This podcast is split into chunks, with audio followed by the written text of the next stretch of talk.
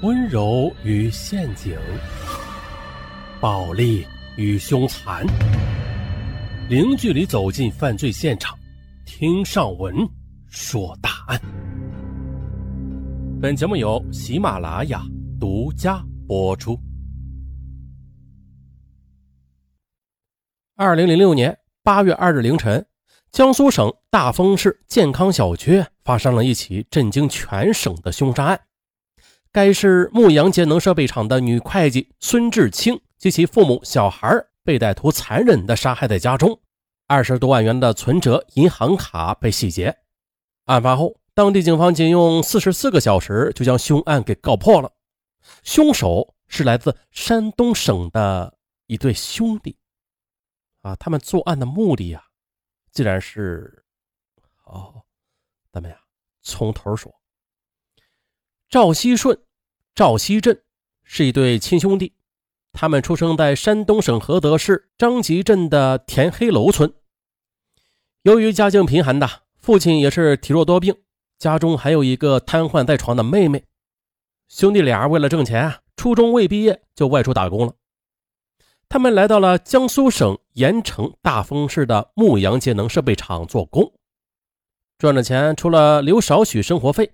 其余的全部都寄回了家里，兄弟俩也成了当地出名的孝子。今年初的，他们又接到父亲病重的消息，兄弟俩便开始筹钱给父亲治病了。但是啊，借来借去，他借不到钱呢，他们竟然就起了杀机。他们多次跟踪厂里的女会计孙志清，伺机实施抢劫。二零零六年八月二日凌晨的，他们翻窗入室。进入了孙志清的家中，可是被发现了。他们干脆一不做二不休，杀鸡顿起，持刀行凶，便酿成了一家四口被屠杀的灭门惨案。自然的，这对兄弟也走上了人生的不归路。啊，我们呀，得把时间调回到两千年。两千年的年初，时年十七岁的赵熙顺与他小一岁的弟弟赵熙振。啊，拎着简单的行李来到了江苏省大丰市去找工作。可是由于他们年龄小啊，又没有学历，两兄弟在市区转悠了一段时间，工作的事儿还是没有着落。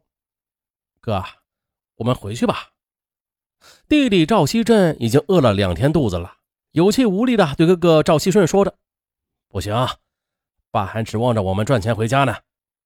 再说了，我们也没有回去的路费呀。”赵熙顺的话勾起了赵熙振的回忆。兄弟俩呢是出生在山东省菏泽市的一个小村落，在他们小的时候，父亲赵公举啊对他们特别疼爱，有好吃的自己舍不得吃一口，全部留给他们吃。在赵熙振的记忆中，父亲只对他们发过一次火，那就是父亲从集市上捡来了一个苹果，可没曾想啊，兄弟二人竟然抢着吃，还打了起来。结果，父亲一把抢过苹果，吼道：“你，你们兄弟俩太让我失望了！你们居然不知道谦让！既然这样，你们谁也别吃这个苹果了，都给你们的妹妹吃。她生下来就是个摊子，理当得到照顾的。”啊，不过啊在第二天，赵熙顺与赵熙镇还是一人得到了一个苹果。原来是父亲给人做了一天的小工，在结账的时候啊，他没有要工钱，而是要了几只苹果。带回来分给他们。啊，父亲的点滴关爱，使兄弟二人对父亲的感情是愈加深厚了。可不幸的是，在一九九九年的一直体弱多病的父亲，他病倒了。兄弟俩为了分担家中的负担，便商量着辍学外出打工吧。于是春节一过，他们就瞒着父亲，带着平时省下来的几十元钱，来到了江苏大丰市。家中的贫寒又在眼前呐，赵熙振只得硬着头皮跟着哥哥继续着穿梭于各个工厂去找工作。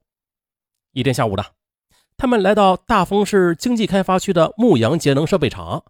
可是呢，过度的劳累加上饥饿，赵熙振在厂门外这眼前一黑，一个趔趄，差点就摔倒地上。幸亏赵熙顺眼疾手快啊，赵熙振这才未摔倒。为了鼓励弟弟打起精神。他对赵熙振说：“熙振，你一定要挺住啊！我们一定会找到工作的。”此景恰好被厂里的一个女会计看到了。这个女会计名叫孙志清，时年是三十岁，原先在石油公司工作的。婚后，丈夫外出到常州去办厂去了，她呢也辞职到了牧羊节能设备厂担任了总账会计。啊，她得知了兄弟俩的遭遇之后，出于怜悯的心理，他主动请求厂长收留兄弟俩。啊，由于有了孙志清的出面，厂长便同意了啊，收留赵锡顺、赵锡振在厂里打工。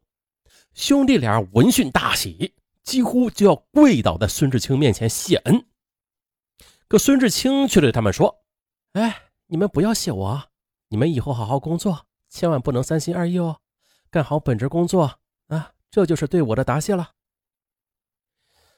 兄弟俩进厂之后的孙志清又张罗着给他们租宿舍，同时呢又先预付了他们一些工资，让他们解决了温饱问题。